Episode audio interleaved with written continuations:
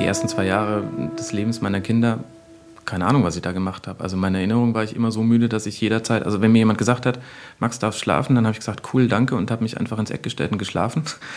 Und wenn, und wenn dann ein Kind geschrien hat, dann habe ich wieder aufgewacht und habe mit dem Kind gemacht, was mit dem Kind zu machen war. Mehr Erinnerungen habe ich an die Zeit, ehrlich gesagt, nicht mehr. Vor allem dann nach der Trennung, als ich dann alleine war.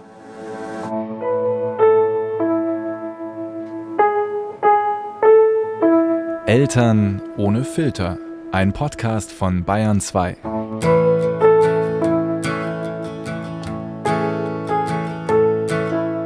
Hallo, hallo.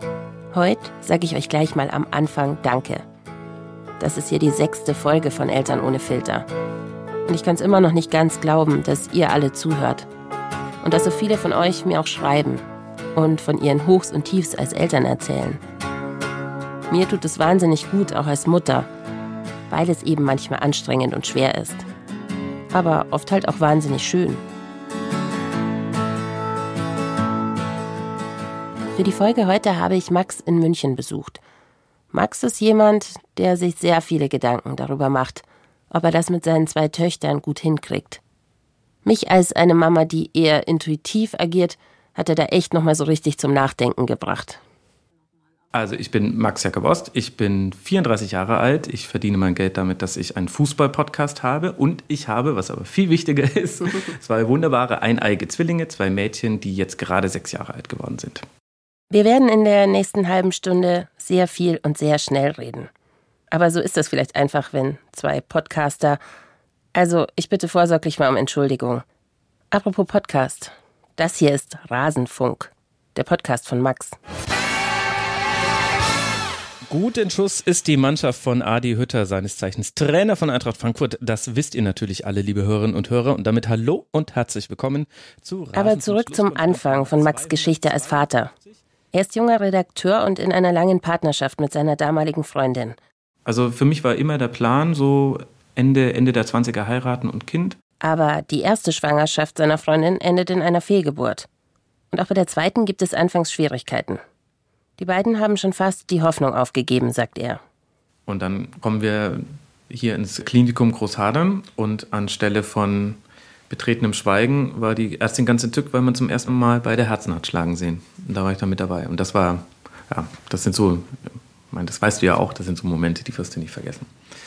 Und so war das dann aber immer ein ständiges Auf und Ab und dann auch, dass die Kinder dann so früh kamen, das war eine völlige Überforderung hier. Wir sind gerade in, hier in das Haus eingezogen, das Kinderzimmer war noch nicht fertig. Ich hatte gerade mit, mit meinen Ex-Schwiegereltern, hatte ich gerade die Schlafzimmermöbel aufgebaut da war klar, dass meine Ex-Frau im, im, Krankenhaus bleiben muss. Die war wegen einer anderen Sache da. Ja, und zwei Tage später ruft sie mich nachts an. Also Fruchtblase geplatzt, komm mal bitte. Ja, und dann waren halt einfach diese kleinen, unglaublich zerbrechlichen Wesen, bei denen du das Herz unter den Rippen hast schlagen sehen, waren dann einfach da und gleichzeitig aber auch nicht da, weil die ja sofort auf die Intensivstation, du siehst dein Kind, also die haben sie reingerollt, haben kurz gesagt, hier, gucken Sie ganz kurz drauf, jetzt sofort direkt in die Intensivstation, haben sie schon einen Namen, okay, herzlichen Dank, tschüss. Und äh, die, die von den beiden, die unter 1000 Gramm war, da hat es ewig gedauert, bis die kam. Also Nummer zwei haben wir sehr früh gesehen und, und da bist du schon erschrocken, weil dein Kind liegt unter 1000 Schläuchen und in so einem Brutkasten und äh, an viele Dinge angeschlossen, an die ein Kind nicht angeschlossen sein sollte. Und Nummer zwei kam und kam nicht. Das war, das war wirklich schlimm. Zehn Wochen zu früh kommen seine Töchter auf die Welt. Er und seine Frau, mittlerweile haben die beiden auch geheiratet, die wechseln sich auf der neugeborenen Intensivstation ab. Jeden Tag sind sie dort. Und dann ist es aber halt so, für die ersten sechs Wochen des Lebens unserer Kinder mussten wir denen abends halt Tschüss sagen. Und dann gehst du. Und du siehst quasi links und rechts von dir werden quasi Kinder auf die Frühchenstation geschoben und werden entlassen und die, die Eltern kommen und sind völlig euphorisch, wenn sie gehen. Und ich weiß noch, ich hatte da dann irgendwann im Dezember Anfang November kamen die Kinder zur Welt. Da hatte ich mal so eine Woche, da war es mir wirklich zu viel. Da konnte ich mich mit, mit niemandem mitfreuen. Und wir hatten dann so, man freundet sich so ein bisschen mit den Eltern an, die auch länger mit ihren Kindern unterwegs sind. Man ist ja dann auch so ein bisschen so der Chef der Frühchenstation. Man erzählt den anderen Eltern, wie es läuft, weil sich manche ja auch aufführen wie die Elefanten im Porzellanladen. Und dann gab es äh, ein Pärchen, die waren auch wirklich lange schon mit ihrem Kind da und da hat mir dann die Mutter erzählt, oh, wir dürfen ihn endlich mit heimnehmen. Und ich konnte mich nicht mitfreuen. Ich wusste, dass es falsch war, aber ich habe es natürlich nach außen hin versucht. Sie hat es dann gemerkt, hat sie mir später erzählt. Aber das war so ein Tag, wo ich mir gedacht habe, nein, das ist einfach so ungerecht. Ich will jetzt meine Kinder auch hier haben. Das war so schlimm und vor allem damals sah es so aus, als ob die über Weihnachten bleiben müssen und dann war schon klar, also dann auch bis ins neue Jahr und dann denkst du dir auch so, ich, wie, wie lange soll denn jetzt dazu weitergehen? Vorher schon hatten die beiden geplant, dass Max viel für die Kinder da sein will, erzählt er. Doch im Moment liegen all diese Pläne auf Eis, bis sie die Kinder endlich mit nach Hause nehmen dürfen. Gott sei Dank, meine Chefs sind mir ganz toll entgegengekommen, so dass ich viel, viel früher anfangen konnte mit der Arbeit, so dass ich immer zur Nachmittagsschicht auf der Frühchenstation, man kann quasi vormittags ein paar Stunden hin und nachmittags, dass ich da dann immer da sein konnte. Das war ganz toll. Das heißt, da habe ich dann meine Kinder auch eben jeden Tag sehen können. Und dann habe ich drei Monate Elternzeit genommen und es hatte sich dann wegen Umzug der Redaktion und Selbstständigkeit und sowas sowieso dann alles anders dargestellt. Aber im Grunde war es so, dass ich dann am Ende immer hier war. Ich wollte die Selbstständigkeit von hier aus machen. Es war mir klar, dass ich es im Homeoffice machen will.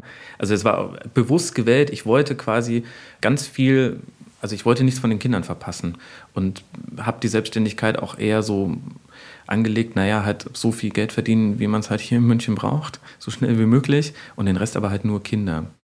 Doch als die Kinder elf Monate alt sind, trennen sich die beiden. Sie beschließen, um die Kinder wollen sie sich beide weiter kümmern. Und dann habe ich direkt in diesem Gespräch dann gesagt, ich möchte auf keinen Tag mit den Kindern verzichten. Da hatte ich auch gar nicht, es war, kam direkt aus mir raus. Ich habe da nicht, also da bist du eh nicht in der Lage nachzudenken bei so einem Gespräch. Und ich bin aber Gott froh, dass quasi ich da einfach rausgelassen habe, was immer drin war.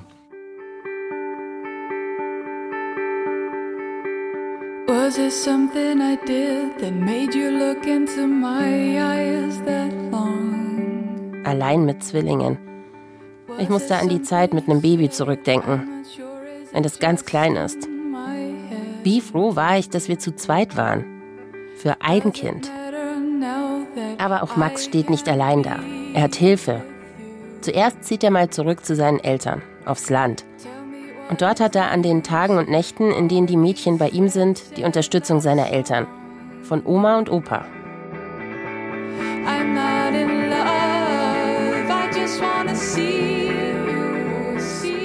Und das heißt, ich war quasi in der direkten Anfangsphase selten ganz allein mit den Kindern. Ansonsten, ja, also Du bist erschöpft, du bist müde, du bist überfordert, du hast Angst. Ich glaube aber, dass du nicht erschöpfter, müder, überforderter oder ängstlicher bist als jemand, der in Anführungszeichen nur ein Kind hat. Also es gibt ja keine Steigerungsform von erschöpft und es gibt keine Steigerungsform von hundemüde. Du bist es einfach. Es gibt Situationen, in denen bist du alleine mit Zwillingen. Da tut es ein bisschen mehr weh, weil es ist halt manchmal so, dass du eine schreien lassen musst. Oder zum Beispiel, wenn sie nachts geschrien haben, dann ist es meistens der Fall gewesen, dass eine, eine hatte irgendwas, Bauchschmerzen, Zahn, was auch immer, volle Windel, und die andere ist aufgewacht und hat deswegen angefangen zu schreien. Jetzt musst du herausfinden, welche von beiden ist die, um die ich mich kümmere. Dann stehst du nachts um drei am Bett und ich habe dann immer Grimassen gemacht. Hab Zunge rausgestreckt, irgendwelchen Quatsch gemacht und die, die ganz kurz aufgehört hat zu schreien, die hatte nichts. Und um die andere habe ich mich gekümmert. Und das fühlt sich nicht gut an, nachts um drei Grimassen zu machen du hast halt diesen Stressfaktor, dass dein Kind schreit, was ja dir direkt ins Herz reingeht. Das hast du, glaube ich, ein bisschen öfter als halt andere Eltern. Man gewöhnt sich da auch nicht dran, es wird nicht besser, es tut immer gleich weh und es ist ganz fürchterlich, wenn du quasi hier die eine wickelst und da die andere schreit und du aber weißt, ich muss jetzt erst Nummer eins fertig wickeln, dann kann ich mich um Nummer zwei kümmern.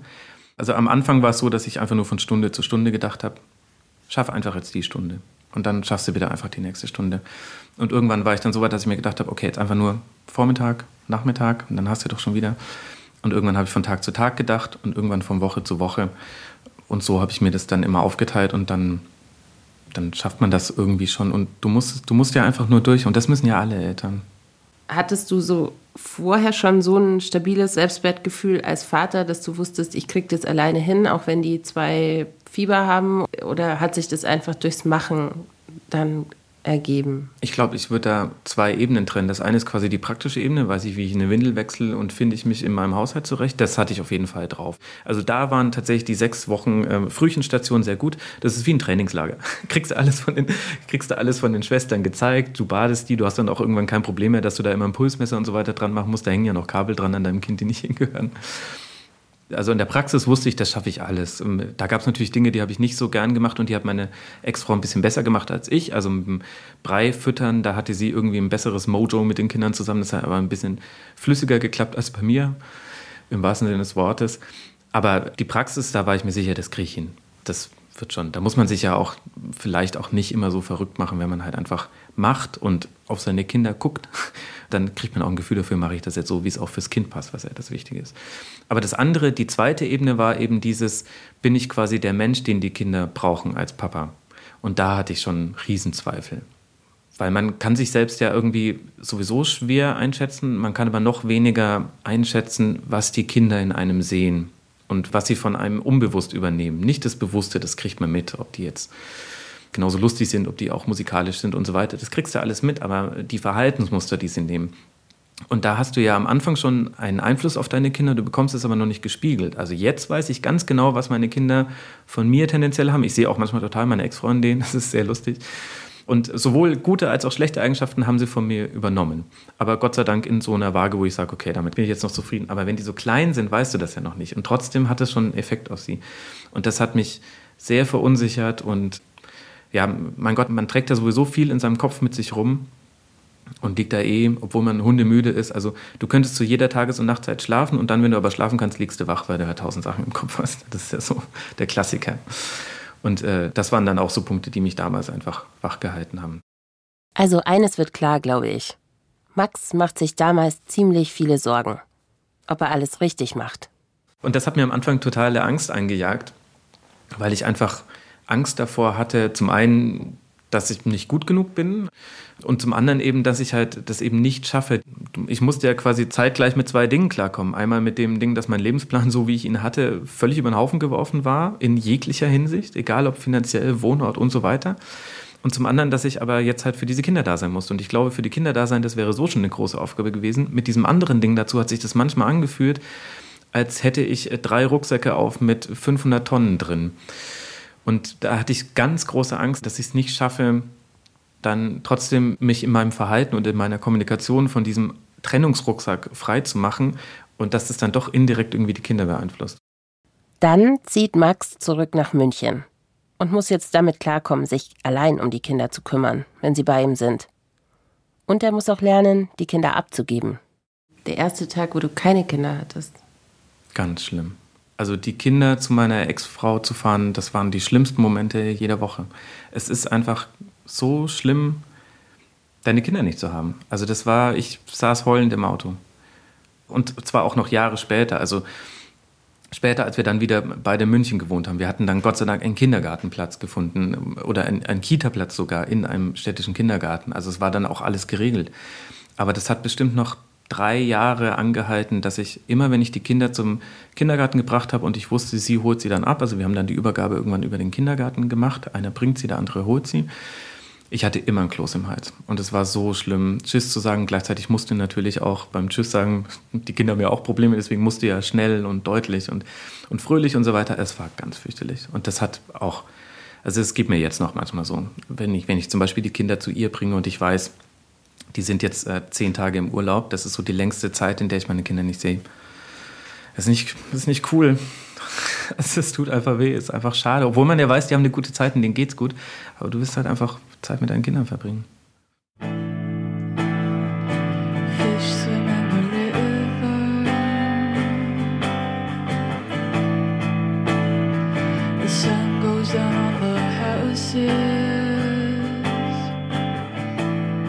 Aber die beiden finden Lösungen.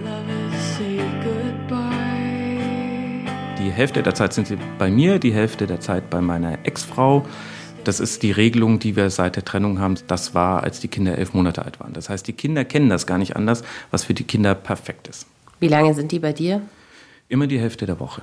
Das ist auch so ungefähr der Rhythmus, wie wir ihn am Anfang hatten. Am Anfang hatten wir, glaube ich, immer zwei Tage hier, drei Tage dort. Jetzt sind es zwei Tage und fünf Tage. Das hat aber eher so Wochenendgründe, weil man das Wochenende eigentlich nicht auseinanderreißen möchte.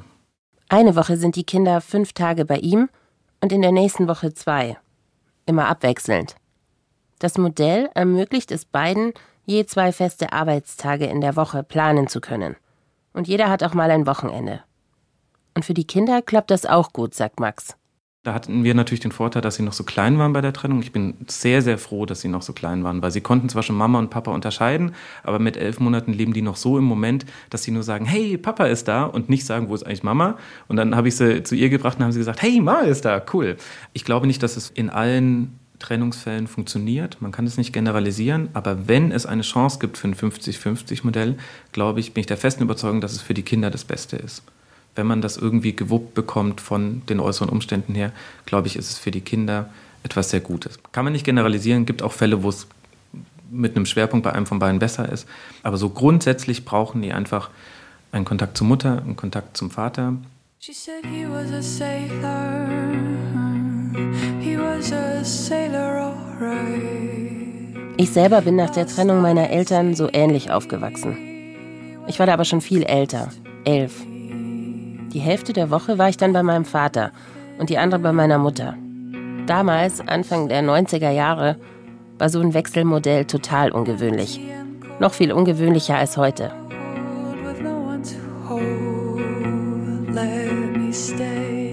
Was aus der Kinderperspektive cool war, war einfach, dass meine beiden Eltern gesagt haben, wir verstehen uns nicht mehr, aber wir wollen dich beide haben. Und das war einfach gut zu wissen, die wollen mich beide. Es gibt nicht einen, der, der irgendwie stöhnt oder der froh ist, dass er sozusagen Teil Arbeit los ist oder der sein Leben nicht darauf einrichten will oder der jetzt froh ist, das irgendwie ganz anders machen zu können.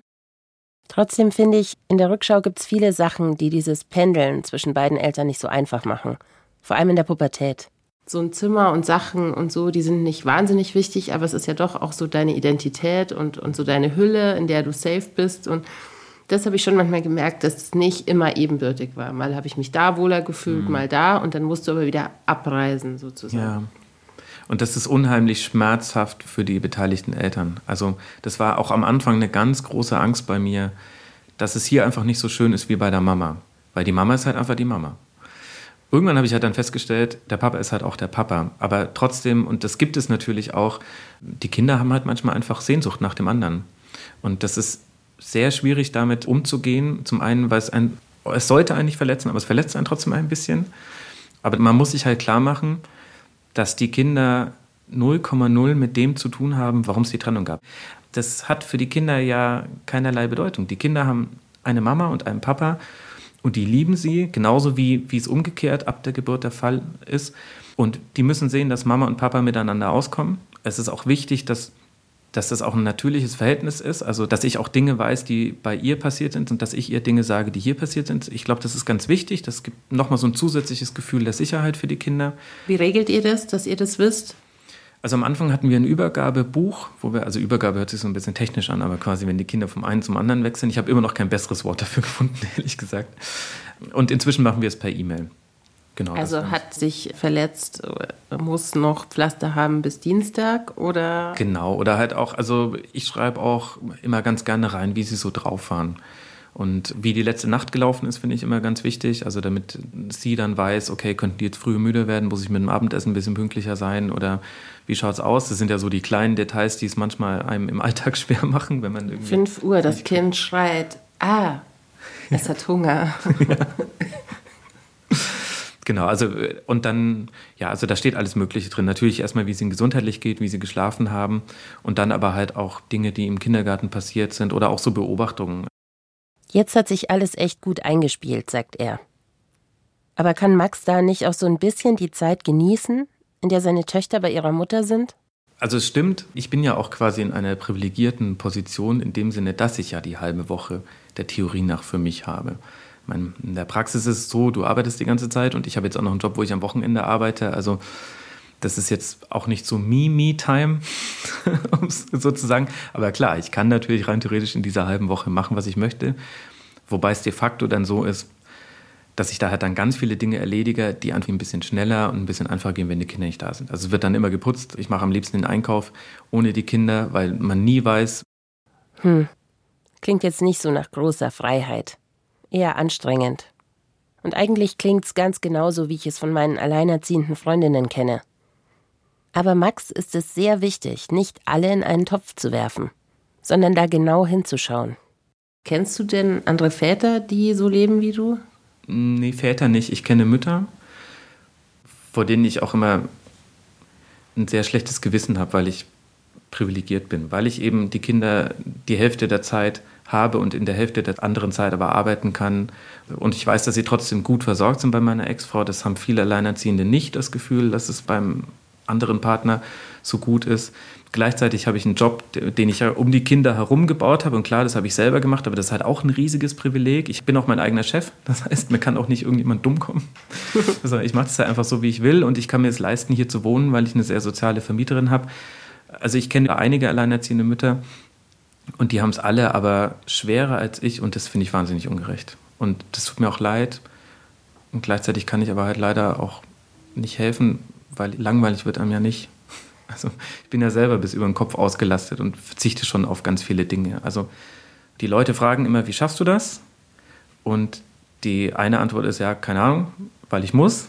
Und der andere Teil der Antwort ist, weil ich halt einen ganz großen Teil meiner eigenen Identität aufgebe oder weil ich halt einfach jetzt so krass hinter den Kindern stehe, dass ich halt zu kurz komme. Also wie viele Alleinerziehende haben Zeit, mal einen ruhigen Abend für sich zu machen oder können vielleicht sogar mal irgendwie versuchen, einen neuen Partner zu finden. All diese Interessen die stehen halt dann einfach so sehr hinter den Kindern, dass du dazu nicht mehr kommst. Und das ist bei mir noch weniger so. Also ich hätte ja rein theoretisch die Hälfte der Woche. Es liegt halt bei mir jetzt daran, dass ich dann einfach, dadurch, dass ich am Wochenende arbeite und dass ich schon auch viel arbeiten muss, um da irgendwie voranzukommen, möchte ich auch ein Stück weit. Deswegen habe ich da nicht Zeit für, aber ganz viele andere Alleinerziehende, bei denen die Kinder ja viel länger sind, und dann häufig sind ja so Regelungen, ich habe sie zwei Wochen und du kriegst dann am Wochenende oder irgendwie sowas ja, wann sollen die nochmal irgendwann an sich selber denken? Weil die zwei Tage, wo sie die Kinder nicht haben, müssen sie aufräumen, müssen sie vielleicht mal Steuer machen oder vielleicht auch einfach mal schlafen. Also jedem ist klar, wenn er ein Kind bekommt, dass er einen Teil von seinen persönlichen Interessen und von dem, was man gerne macht, aufgibt. Und Alleinerziehende trifft es aber halt dann härter, weil dann auf einmal wieder dieses Thema, ich hätte eigentlich Lust auf einen Partner und denjenigen zu finden, das, das poppt dann wieder auf und du hast aber kaum Zeit, dich drum zu kümmern. Und gleichzeitig hast du es als Alleinerziehende und als Alleinerziehender ja sowieso schwerer, jemanden kennenzulernen. Und ich glaube, das ist so ein bisschen die traurige Realität vom Alleinerziehen. Und das ist eine sehr schmerzhafte Erkenntnis und, und das fühlt sich halt einfach auch sehr ungerecht an. Wobei ich schon weiß, wie gesagt, ich komme aus einer Privileg. Eigentlich sollte ich hier gar nicht sitzen und rumheulen, weißt du? Ich habe es ja noch gut. Naja, rumheulen klingt anders, finde ich. Im Gegenteil. Eigentlich betont Max ja während unseres gesamten Gesprächs, wie gut er es hat mit seinen Kindern. Und er weiß dann auch sehr genau, wo und warum er privilegiert ist. Und er hat sich auch über seinen Sonderstatus als Vater, der die Kinder zumindest zeitweise allein erzieht, Gedanken gemacht. Also es gibt schon immer wieder Situationen in meinem Leben, in denen ich zumindest das Gefühl habe, weil ich ein Mann bin, anders beobachtet zu werden. Also vor allem als die Kinder noch klein waren, war es immer eine Sensation, wenn ich auf dem Spielplatz war. Alleine mit denen. Und interessanterweise wurde aber nur geguckt und nie geredet. Ich hätte mich ja auch ganz gerne mal unterhalten. Aber davon musste dich halt dann irgendwann freimachen. Und im Kindergarten ist es natürlich auch so, wenn die halt irgendwie hm, mein Gott, jedes Kind hat so seine Wutphase oder hat auch einfach mal einen schlechten Tag. Meine Güte haben wir ja auch. Ja, dann liegen sie halt auf dem Boden und schreien und weigern sich, sich anzuziehen. Und, und ich weiß dann aber auch, dass tatsächlich, dass ich in dem Moment nichts machen kann. Irgendwann kennt man ja seine Kinder und weiß dann, okay, gut, ich muss jetzt einfach nur da sein, dass ich quasi signalisiere, okay, sobald du so ein bisschen aus deiner gröbsten Wut raus bist, dann könnten wir jetzt auch zusammen versuchen, ein bisschen runterzukommen. Aber bis dahin darf ich nichts machen. Alles, was ich mache, ist falsch. Ja, und dann stehst du halt neben deinem Kind, was halt weint und strampelnd auf dem Boden liegt. Und es gehen halt links und rechts die Eltern dran vorbei, die ihre Kinder abholen. Und da kriegt man manchmal schon komische Blicke. Und es gibt so manche. Aber wird dir nicht auch mehr geholfen? Hm, weiß ich. Ehrlich gesagt habe ich den Eindruck gar nicht. Kann sein. Ich habe jetzt öfter mal gehört, dass es so eine Art positive Diskriminierung gibt Vätern okay. gegenüber, dass die immer Tipps kriegen und dass die immer. Ja, aber ich möchte ja gar keine Tipps, ehrlich gesagt. Ja, aber, also aber das ist glaube, ja quasi Diskriminierung sozusagen, so. aber so durch so einen. Auf der anderen Seite richten dir die Leute ja ein Denkball, wenn du deinen Kindern ein Taschentuch reißt als Mann. Also deswegen, das ist ja das viel Schlimmere eigentlich, dass dass du dann von manchen Leuten für Selbstverständlichkeiten gefeiert wirst, wo man sich denkt, ja Leute, das sollte jetzt aber halt auch wirklich nicht sein, wofür ihr mich lobt. Also es ist nett gemeint, aber wann habt ihr zuletzt eine Mutter dafür gelobt, dass sie ihr Kind irgendwie getröstet hat? Als es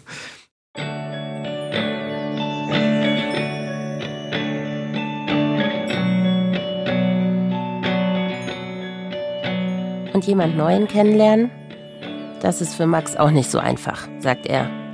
Da ist zum einen der Zeitmangel, dann der Alltag, dann die Verantwortung. Und wenn er sich dann doch mal aufrafft und es mit Online-Dating versucht, zum Beispiel bei Tinder, dann funktioniert das auch nicht so wirklich gut als 34-jähriger Vater.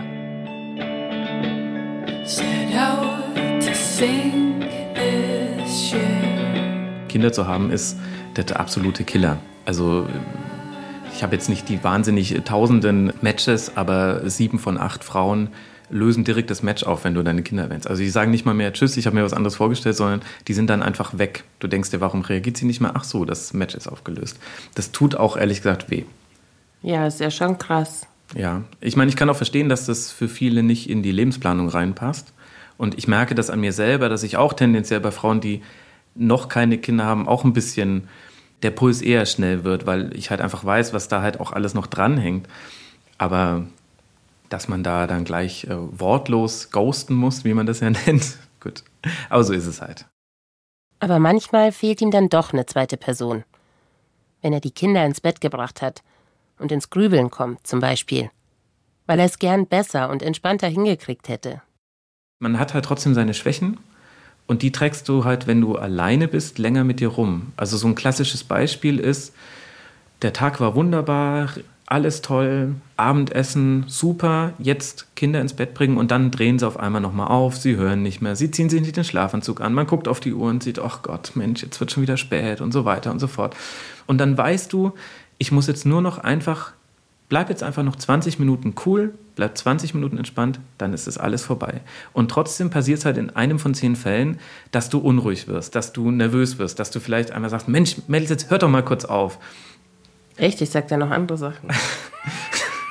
nee, da, aber tatsächlich, also bei mir ist immer so, dass, wo ich mich überhaupt nicht mag, ist, wenn ich ein bisschen lauter werde. Manchmal ist es aber auch so, die hören halt manchmal nicht auf mich, wenn, die, wenn ich nicht lauter werde. Und das, das Schlimme ist aber halt dann, dass du das halt dann ewig mit dir rumträgst. Mir fehlt dann immer, das, das merke ich dann immer, wenn dann mal meine Eltern so Besuch sind oder wenn andere Leute mit dabei sind, mir fehlt dann diese Frage, sag mal, lag das jetzt an mir, habe ich da jetzt falsch reagiert oder waren die jetzt irgendwie gerade drüber? Und wenn dann jemand anderes sagt, selbst wenn der sagt, nee, warst jetzt schon ein bisschen streng, kann ich damit trotzdem besser umgehen, als wenn ich dann alleine rumliege. Und das sind die Dinge, die halten mich bis heute wach. Ich meine, ich arbeite dann oft noch abends und dann gehe ich irgendwann ins Bett. Und äh, selbst wenn das nichts Schlimmes war, also ich meine, ich, ich streite mich jetzt ja jetzt nicht krass mit denen, dann liege ich trotzdem nachts wach und denke mir, okay, war das jetzt, hat es wirklich sein müssen, denke ich mir dann immer. Musste das jetzt echt sein, Max? Du hättest doch jetzt einfach nur 20 Minuten ruhig bleiben können. Ist doch egal, ob du 10 Minuten später an den Schreibtisch kommst oder nicht. Und dann ärgere ich mich so über mich. Und anders als bei einer Familie mit zwei Erwachsenen ist bei Max eben auch niemand da, der ihm sagt, du machst das eh gut. Ärger dich nicht mehr. Morgen ist ein neuer Tag. To say the thing die Zeit mit den Kindern ist halt die schönste. Also für mich sind ja auch quasi, wenn ich die Kinder habe, also wenn die Kinder auch hier sind, also sprich an den Nachmittagen und am Wochenende, das ist ja quasi meine Freizeit, weil ansonsten arbeite ich ja immer. Und, ähm, und so fühlt sich das schon auch an. Das ist einfach, das ist einfach cool. Und das ist. Was macht ihr zusammen? Also wir basteln, also die Kinder basteln sehr viel, ich immer mal wieder. Hier, guck mal, das habe ich gemacht. Das war die Vorlage, haben, haben sie dann nachgebastelt. Das bin ich in der Mitte und sie beiden sind außen. Das ist ein Teelicht, was wir gemacht haben.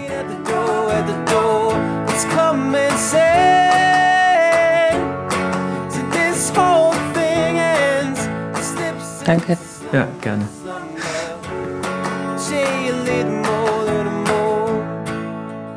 Eltern ohne Filter ist ein Podcast von Bayern 2.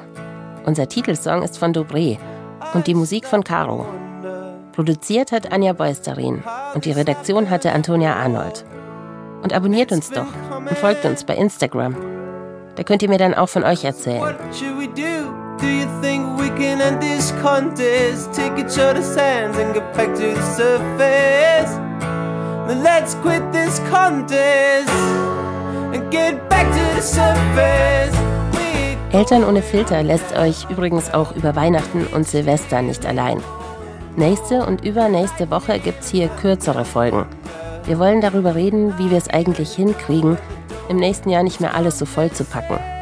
Und wie wir vielleicht ein bisschen geduldiger mit unseren Kindern umgehen können.